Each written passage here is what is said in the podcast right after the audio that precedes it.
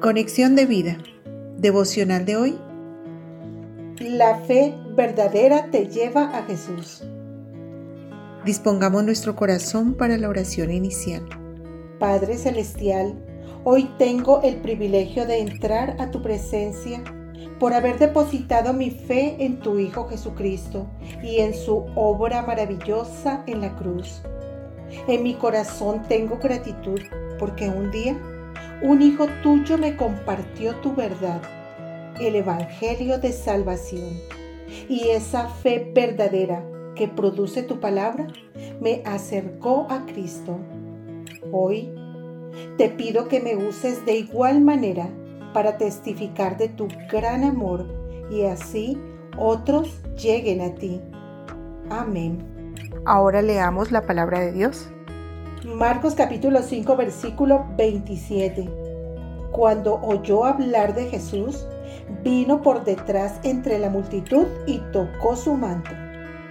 La reflexión de hoy nos dice, en el relato mencionado en el Evangelio de Marcos, donde se describe a una mujer que durante 12 años había padecido de flujo de sangre, podemos ver cómo la fe verdadera siempre lleva a Jesús. Esta fe es la producida al escuchar la palabra de Dios.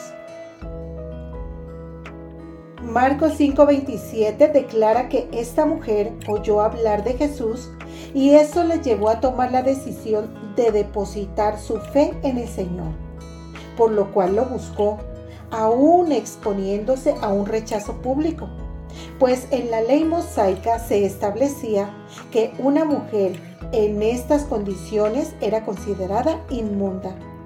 Levíticos 15, 19 al 30. Lo maravilloso de este hecho es que Jesús no defraudó la fe de esta mujer, por el contrario, la exaltó, pues él mismo es quien le dice, hija, tu fe te ha hecho salva, Ve en paz y queda sana de tu azote. Marcos 5:34. Muy distinto fue el resultado que ella obtuvo al depositar su fe en otras personas, como dice Marcos 5:26.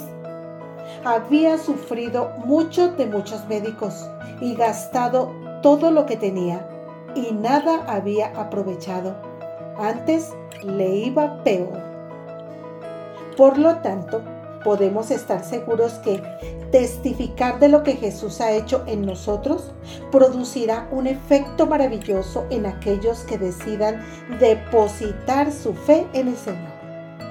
Pues al igual que aquella mujer encontrarán más que la solución a su problema, encontrarán la salvación. Que no importe la situación por la cual estemos atravesando, cuando las cosas se pongan difíciles, reflexionemos en esta historia y pidamos a Dios poder hacer lo mismo que esta mujer, buscar con ímpetu a Jesús para depositar nuestra fe en Él. También aprovechemos esta Navidad para compartir de aquel que vino a nacer en un pesebre, que murió, resucitó y ahora vive en nuestro corazón, pues esta es la forma de encender la fe verdadera en los demás. Visítanos en www.conexiondevida.org. Descarga nuestras aplicaciones móviles y síguenos en nuestras redes sociales.